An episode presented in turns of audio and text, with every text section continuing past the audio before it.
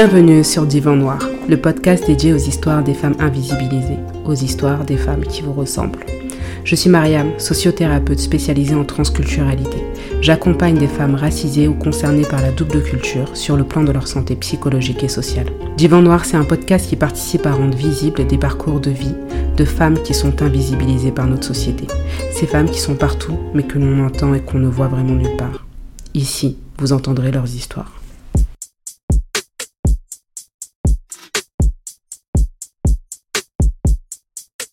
Bienvenue dans ce premier Masala, une émission d'analyse sociothérapeutique. Aujourd'hui, je t'emmène avec moi pour explorer une question, un thème en lien avec le témoignage de ce mois.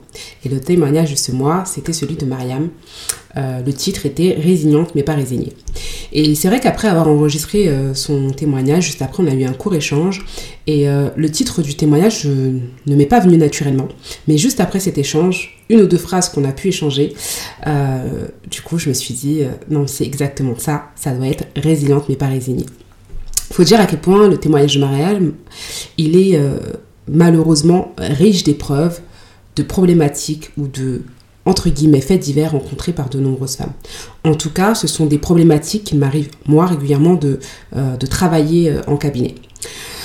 Le choix n'était pas tranché, puis après cette discussion, hein, c'était un peu comme une évidence. Oui, parce que moi je pense que pour beaucoup, vous attendiez, après avoir écouté le témoignage de Mariam, à ce que je parle de perversion narcissique, d'agression sexuelle ou d'infertilité. Alors là, effectivement, c'est un gros spoil pour celles qui n'ont pas encore écouté le témoignage de Mariam. Mais pour moi, s'il y a bien une chose qui est présente tout au long de l'histoire de Mariam, c'est cette volonté de s'en sortir, de rester debout, de faire face et d'avancer en apprenant de ses épreuves. Alors aujourd'hui, on va parler de résilience, mais aussi de Mouni. Oui, je commence cette première émission avec un thème pour lequel j'ai tenté pendant longtemps de rejeter euh, l'imprégnation, le Mouni.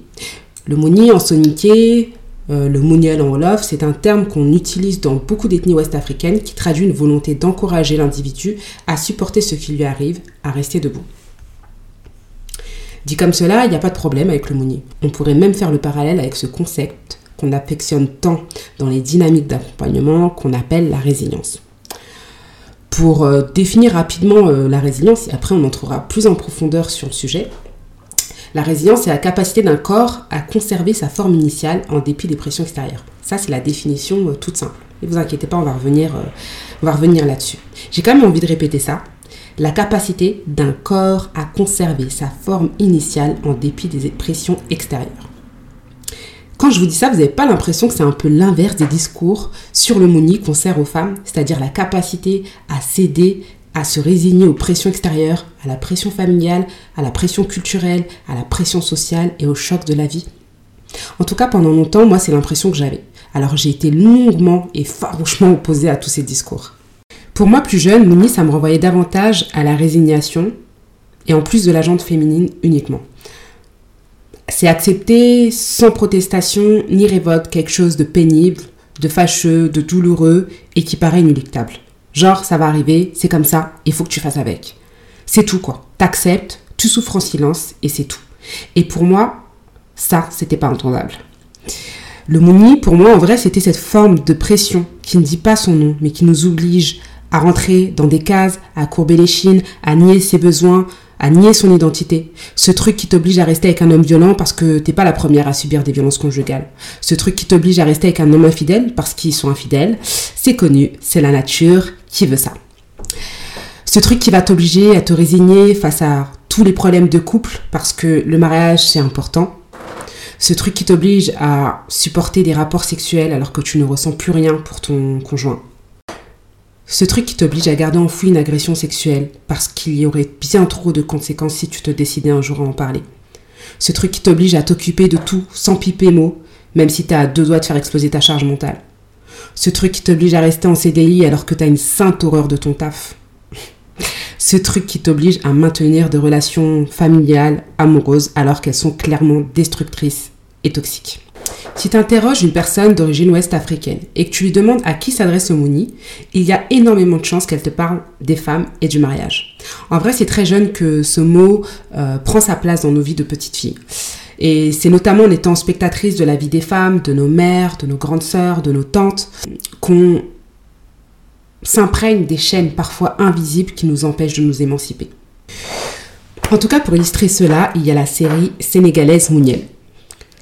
Alors pour celles qui me suivent, vous savez à quel point euh, je raffole des séries sénégalaises. En termes d'inspiration, de faits réels, pour beaucoup de femmes afrodescendantes, je trouve que c'est très juste. Pour d'autres encore, ça peut paraître caricatural, mais au moins, euh, ces séries, elles ont le mérite de mettre beaucoup de sujets tabous ou problématiques sur la place publique. Et dans cette série Mouniel, tu as euh, voilà, différents profils. Tu as la femme qui choisit de se mettre avec un homme riche, qui est très romantique au départ et qui finit par s'avérer être un homme violent. Alors, Lorsqu'elle en parle la première fois à sa mère, celle-ci lui dit de supporter parce que c'est ça le mariage et elle, a subi bien pire. Euh, et puis cette femme finit à l'hôpital entre la vie et la mort après avoir perdu euh, le bébé euh, qu'elle attendait sous les coups de son conjoint. T'as un autre profil qui est une femme qui souhaite absolument divorcer, mais voilà, son conjoint il veut pas, il veut pas lui accorder le divorce. ses parents refusent le divorce, donc elle reste dans ce mariage et bah, du coup elle va avoir des aventures extra-conjugales. T'en as une autre qui a divorcé à plusieurs reprises, qui est mariée avec un homme infidèle, qui la bat, mais elle préfère pour un long moment rester dans son couple, et lorsqu'elle se décide enfin à le quitter, elle finit par se remettre avec lui en n'ayant pas laissé euh, la période de viduité euh, aller jusqu'à son terme. Bon, on est un peu dans des situations extrêmes, mais je vous invite à aller voir cette série pour vous faire votre propre idée. En tout cas, très clairement, le Mouni dans cette série, c'est destiné aux femmes et au mariage. En ce qui me concerne, personnellement, la première fois qu'on m'a parlé du Mounier, c'était la veille de mon mariage. Donc voilà, ça vient un peu euh, confirmer ce que je dis depuis tout à l'heure. Vous voyez, c'est les discours de nos sages, de nos parents, dans les jours qui précèdent nos mariages. Ces discours qui sont pleins de précieux et bons conseils, mais pas que, euh, qui sont censés nous préparer à ce passage, à cette étape si singulière qu'est le mariage et la vie de couple. Moi, je me demande toujours si on dit la même chose aux hommes, mais franchement, j'en doute fort. Tiens à préciser que voilà, ce discours, euh, enfin cet échange, moi je l'ai vu avec, maman, avec ma maman. Et euh, ma maman, c'est clairement la première féministe avec laquelle j'ai fait connaissance. Hein. Mes parents, ils m'ont plus poussé euh, à me faire, entre guillemets, seule, même si on se fait pas seule, à être indépendante. Mais voilà, c'est pour préciser qu'il y a vraiment des procédés inconscients et systémiques qui dépassent l'individualité et qu'on a tendance à reproduire parce que c'est tout ce qu'on a appris et aussi parce que des fois, on est aussi intimement convaincu que c'est la chose à faire. Bref, vous l'avez compris, le Mouni, c'est quelque chose qu'on a destiné davantage aux femmes qu'aux hommes. D'ailleurs, quand je préparais cette émission il y a quelques, quelques semaines, au début du ramadan, j'étais dans un groupe WhatsApp et euh, dans ce groupe, voilà, il y a une maman euh, qui nous fait un message vocal, euh, voilà, un message, je pense, tout plein de bienveillance. Et elle commence son message par supporter, donc Mouni, supporter dans vos mariages, dans le mariage, c'est aux femmes qu'on demande de supporter et pas aux hommes. Et là, je me suis dit, what? C'est dit calmement, posément, euh, je pense encore une fois, euh, avec une, très bonne intention. Mais euh, quand je parlais tout à l'heure de procédés inconscients, systémiques, où voilà, on se pose même plus la question de, de, de, quelle est la portée de ce que je vais dire, qu'est-ce que je vais transmettre, eh bien, il s'agit tout à fait de ça. Je veux dire, nous viendrait-il à l'esprit euh, en tant que mère, de dire à son enfant, euh, ton homme va être infidèle, mais il va falloir que tu supportes. Il va t'amener des maladies, mais il va falloir que tu supportes. Il va te violenter, mais il va falloir que tu supportes. Sérieusement, de manière posée, réfléchie. C'est ce qu'on doit transmettre à nos filles. C'est notre seul moyen de leur apprendre à faire avec leurs épreuves. Hmm, j'en doute fort. Et puis cette façon de penser, euh, vraiment pour moi, elle, euh, elle vient euh, remettre en question la façon dont on a de concevoir notre couple. Parce que voilà, c'est dit, hein, si j'ai envie de, de, dire ce que c'est qu'un couple, je peux te sortir la définition, mais ça n'a aucun intérêt. Parce que la conception qu'on a d'un couple, elle est fonction de nos appartenances identitaires, de notre culture, de notre religion, d'un certain nombre de choses. Et en vrai, dans la conception de couple que j'ai en tant que malienne, en tant que musulmane, en tant que soninké, certes, il y a une espèce de complémentarité euh, euh, à laquelle je crois, hein, euh, qui, qui, doit être présente dans le couple. Mais au-delà de ça, j'ai constaté et j'ai ressenti à travers toutes mes appartenances identitaires que dans le couple, le chef de famille, c'était l'homme. Donc, une fois que j'ai dit ça, on se dit, ouais, bon, c'est pas trop féministe ça, ok. Euh, moi déjà, j'ai aucun problème avec, avec la soumission d'un couple, euh, de l'un ou de l'autre. Enfin bref, que chacun fasse ce qu'il veut tant que ça aille avec ce qu'il veut vraiment et avec son identité. Enfin bref, je disais que dans ma conception de couple, en tout cas celle avec, laquelle j'ai grandi, l'homme, c'est le chef de famille. L'homme, c'est celui qui va protéger la famille, c'est celui euh, qui va s'assurer de son bien-être, euh, et, pas seulement matériellement, comme aujourd'hui on l'entend de plus en plus, hein, mais euh, il va être garant de, de, la religiosité de, des membres de sa famille, de leur bien-être psychologique, de leur bien-être... Enfin bref. Et quand j'entends tous ces discours sur les mounis, et notamment le fait que ça soit destiné aux femmes, je me dis, mais la logique, c'est que ça soit destiné aux hommes. Parce que c'est eux, normalement, si euh, on s'en tient à, en tout cas, la religion musulmane euh, et euh, à, nos cultures, qui doivent porter énormément sur leurs épaules. Mais en fait, le fait que nous soyons dans une société patriarcale, c'est justement cela qui crée l'inégalité. C'est justement cela qui fait que cette situation, voilà, ces, ces, façons de procéder dans, dans, certaines cultures et dans certaines religions où voilà, l'homme euh, était censé, euh, en tout cas, avoir une supériorité vis-à-vis de la femme, et une supériorité euh, qui devait se matérialiser plus par une forme de protection et de soutien. Et bien là, du coup, dans beaucoup de situations aujourd'hui, on remarque que cette, différence de rôle dans le couple, et ben, se traduit par bah, une supériorité malsaine où l'homme a tous les droits et la femme n'en a aucun. Enfin bref, pour en revenir à la série Mouniel, le seul moment où on s'adresse à un homme en parlant du Mouniel, c'est dans une situation où cet homme, hein, il essaie de reconquérir sa femme enceinte. Euh, donc euh, voilà, c'est un enfant qu'il désire plus, plus, plus. Et donc il décide de reconquérir sa femme après lui en avoir fait voir de toutes les couleurs parce qu'il n'y a pas eu de saignement lors de leur premier rapport. Je vous laisse comprendre ce qui a pu se passer.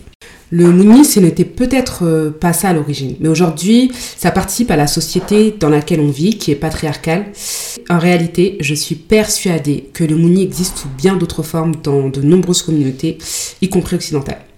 Par exemple, je sais que dans la religion musulmane et dans beaucoup de religions monothéistes, il y a un discours particulièrement important sur la patience face aux épreuves. Et parfois, l'interprétation de cette vision, elle va mener les personnes à particulièrement se résigner et attendre que les choses se fassent, à rester emprisonnées dans leur situation. D'ailleurs, souvent quand ces discours ne suffisent plus, qu'on s'est appuyé sur les mères et les prédécesseuses, genre aucune femme de la famille n'a jamais divorcé euh, avant toi, et eh ben là on ajoute quelques éléments religieux pour nous pousser à nous résigner. On va d'abord nous dire de placer sa confiance en Dieu, en nous conseillant l'inaction, et puis après on va y aller un peu plus franco avec des phrases du genre le trône de Dieu tremble si tu divorces. Ton paradis se trouve sous les pieds de ton mari. Enfin bref, on va sortir des versets, des hadiths qui parfois n'existent même pas. D'autres fois, on va les sortir de leur contexte et les instrumentaliser à des fins de, soumission et de résignation des femmes. Attention, il ne s'agit pas pour moi de remettre en question les valeurs de patience, d'abnégation et de confiance au Tout-Puissant, mais bien l'interprétation et l'instrumentalisation qu'on peut parfois en faire. Et finalement, ce qui me vient en disant ça, je me dis, le Mouni, ça nous oblige à incarner euh, le truc euh, de la fameuse femme noire et forte, celle qui supporte tout. Et là, vous devez vous dire en quoi euh, c'est problématique. Déjà, ça l'est parce que le truc de la femme noire et forte, c'est un héritage colonial et de l'esclavage. Puis, lorsque les familles étaient décimées pendant l'esclavage, et les hommes complètement déstabilisés de leur rôle et de leur position au sein de leur propre famille, position de chef, de protecteur, etc., les femmes noires se voyaient obligées de soutenir le reste du groupe. D'où l'expression euh, potomitan euh, aux Antilles pour définir la femme comme porteuse principale de tout le groupe familial. Et là, vous devez encore vous demander en quoi c'est négatif. Ben oui, parce que cette image de femme noire et forte, elle a extrêmement été valorisée dans l'imaginaire collectif. Pourquoi les femmes doivent se sentir responsables de tout ce qui concerne leur famille? Pourquoi plus que leurs conjoints Que disent réellement les textes à propos? Ceux qui régissent nos vies lorsque nous sommes d'une confession d'un milieu culturel précis. La deuxième chose, c'est que ce syndrome, ça contribue à la charge mentale. Soutenir et être responsable du reste du monde, ça demande du temps, de l'énergie. Bref, lorsqu'on est déjà en charge du bon fonctionnement de la famille, de sa propre vie personnelle, de sa propre vie professionnelle, des enfants, ça fait beaucoup. La troisième chose, c'est que ça nous interdit d'être soi-même. Un soi avec des vulnérabilités, avec des faiblesses, avec des souffrances, avec des imperfections. Ça, pour moi, c'est tout ce que le Mouni, dans son aspect négatif, peut comporter. Revenons-en à la résilience. Et puis vous allez comprendre pourquoi je fais un parallèle avec les deux. La résilience, c'est un concept de Boris Cyrulnik, il est psychiatre de confession juive et il a vécu la Seconde Guerre mondiale et la Shoah. C'est lui qui a théorisé le concept de résilience à partir de sa propre expérience d'enfant juif ayant échappé de peu à l'exportation. Il y a une psychologue qui s'appelle Mariano, qui est professeure en psychologie, qui dit que la résilience se révèle face à des stress importants ou cumulés, face à des traumatismes ou des contextes à valeur traumatique. De manière simple et pratique, elle a décrit la résilience comme un développement normal dans des conditions difficiles, un processus par lequel un individu interagit avec son environnement pour produire une évolution donnée, une adaptation exceptionnelle malgré l'exposition à des stresseurs significatifs, et une capacité de réussir une insertion dans la société en dépit de l'adversité qui comporte le risque grave d'une issue négative. J'ai envie de répéter ce dernier point. Une capacité de réussir une insertion dans la société en dépit de l'adversité qui comporte le risque grave d'une issue négative. Arrêtons-nous pour réfléchir à cette phrase de petites secondes. Si on s'en tient à cela, réussir lorsqu'on est une femme racisée, musulmane, et que l'on vit dans une société dans laquelle il y a du racisme systémique, du patriarcat, de l'islamophobie, eh ben, c'est faire preuve de résilience. Encore faut-il définir ce que c'est que la réussite. Être résilient, c'est développer des ressources parfois inimaginables lorsqu'on est face à une épreuve, mais c'est aussi chercher des ressources qui vont nous porter plutôt que nous condamner. Souvent, lorsqu'on traverse une épreuve, on a tendance à se focaliser sur celle-ci et à oublier tout le reste. C'est un procédé mécanique euh, pour tout être humain parce que c'est censé nous aider à, nous, à mobiliser toutes nos ressources pour faire face à l'épreuve. C'est un peu comme un reset version survie. Il y a une espèce de focus sur ce qu'on traverse le problème, c'est quand cela prend toute la place dans notre vie, dans notre psyché. C'est comme si l'épreuve que l'on vit nous définissait et ça, ça nous empêche de trouver des solutions. Ça nous empêche d'agir parce que nos ressources, elles sont complètement annihilées par l'épreuve. Très souvent, quand on me sollicite, c'est suite à une épreuve de vie, une rupture, un deuil, un conflit. Et dans les premiers temps, on passe énormément de temps sur l'épreuve parce que la personne a besoin de parler. Le travail en thérapie, très souvent, c'est que cet événement, cette épreuve qui est difficile, elle reprenne la place qu'elle a dans l'identité de la personne. C'est-à-dire très souvent une toute petite place parce qu'on est beaucoup plus, mais beaucoup plus que ce qu'on vit à l'instant. Et aussi parce que très souvent l'épreuve c'est un symptôme et elle dit euh, d'autres choses de soi. Une des caractéristiques des personnes qui développent la résilience, c'est un attachement sécure dans l'enfance. Ça ne veut pas dire que les enfants euh, qui n'ont pas développé un attachement sécure dans l'enfance ne peuvent pas être résilients. Non, ça ne veut pas dire ça. Mais en fait, euh, je me dis que c'est important de le dire parce que, euh, contrairement à ce que l'on pense, la résilience, ce n'est absolument pas une question de force. Comme on peut l'entendre dans le monde contemporain, quand on parle de la femme forte qui absorbe les chocs, il n'y a rien qui la touche, qui l'affecte et qui lui fait mal. C'est pas du tout ça. Ça met bien en évidence d'ailleurs l'idée qu'il y a quelque chose qui relève de l'environnement et du développement pour les personnes qui sont résilientes. On est plus facilement résilient lorsqu'on a confiance en soi, lorsqu'on a une bonne estime de soi et on regarde la qualité de nos liens d'affectivité. Être résilient, c'est la capacité à se défendre, à se réparer et à se réorganiser. Dans l'idée, avec la résilience, il n'y a pas forcément quelque chose qui soit uniquement de l'ordre individuel. Il y a aussi quelque chose qui doit être du collectif, du groupe auquel on, appartient, de la société dans laquelle on vit. Ça doit être la capacité de la société, de notre groupe, à nous aider en termes de ressources externes, à nous réparer, à nous défendre et à nous réorganiser. Si une victime d'agression sexuelle ne peut pas s'appuyer sur les personnes de son groupe, famille, couple, amis, sur aucun cadre religieux ou légal, il sera beaucoup plus difficile pour elle de faire preuve de résilience. De même qu'une personne qui traverse une séparation de couple, si elle n'est pas en mesure de pouvoir s'appuyer sur des personnes, ne serait-ce que pour être écoutée, maintenir un lien social, si tout est compliqué d'un point de vue administratif, que rien n'est fait pour l'aider, il sera plus compliqué pour elle de s'en sortir. La résilience, ce n'est pas que moi et moi. C'est moi ce que les autres me permettent en termes de ressources. C'est là que je me dis que dans une communauté dite traditionnelle, comme les communautés africaines, où la solidarité est primordiale, ou en tout cas elle l'était en termes de valeur, il y a un avantage pour favoriser le développement de la résilience et non de la résignation chez les individus, comme le Mouni euh, nous le laisse entendre parfois. Être résilient, c'est rester soi-même, mais c'est se développer avec les chocs qu'on a encaissés. De manière imagée, c'est dans son intérieur, refaire la déco, bouger les meubles et garder les mêmes fondations. Et pour ça, il faut savoir mobiliser ses propres ressources. Les ressources externes ne sont pas suffisantes même si elles sont très souvent indispensables. Et l'être humain est toujours plein de ressources insoupçonnées. Apprendre à développer ces ressources, c'est ce qu'on fait en sociothérapie. Vous apportez des solutions déjà toutes faites, même si celles-ci euh, peuvent fonctionner un temps. Ça entretient le fait que vous n'êtes pas capable de le faire seul. Alors que la résilience, c'est un peu se savoir et se sentir capable d'absorber et d'encaisser les chocs, les événements de la vie, de savoir faire. C'est pour cela qu'il faut permettre aux personnes de développer leur propre pouvoir d'agir. Alors je parle beaucoup au passé quand je parle de mon regard sur Mouni. Je ne suis pas en mesure de vous dire si ce que j'en pensais avant, c'était ce qui se cachait et c'est ce qui se cache encore derrière ce terme. Par contre, je voudrais conclure avec ces deux choses. Le fait qu'on s'adresse davantage aux femmes qu'aux hommes lorsqu'on parle de Mouni, ce n'est pas anodin, vous l'aurez compris. La deuxième chose, c'est que j'ai bien conscience de mon propre pouvoir de me définir et de redéfinir mon monde. Et j'entends bien l'exercice surtout. Donc moi, j'ai décidé qu'aujourd'hui, le Mouni, je le vivrai et je le transmettrai comme la résilience. Qui sait si nos anciens, ces sages, n'étaient pas les précurseurs de cette fameuse résilience Si demain je décide de transmettre cela à mes enfants, chose sûre, ce sera forcément une approche de la résilience que je leur apporterai. Pour finir, je dirais aussi que raconter son histoire participe à la mise en lumière d'un problème. Et c'est aussi ça être résilient. Les femmes qui vont venir témoigner chaque mois font preuve de résilience à leur façon. Alors soyez résilientes, mais ne vous résignez jamais. Vous écoutiez Divan Noir, le podcast des femmes invisibilisées et des femmes qui vous ressemblent. Merci de nous avoir écoutés et entendus. Si vous avez apprécié cet épisode, merci de nous mettre 5 étoiles. C'est le meilleur moyen de participer à nous rendre visibles. Vous pouvez me suivre sur mes différents réseaux sociaux et vous pouvez aussi m'écrire via mon adresse email si vous aussi vous souhaitez partager votre histoire. Toutes les informations figurent dans le descriptif de cet épisode. À bientôt pour de nouvelles aventures. Mariam, votre sociothérapeute.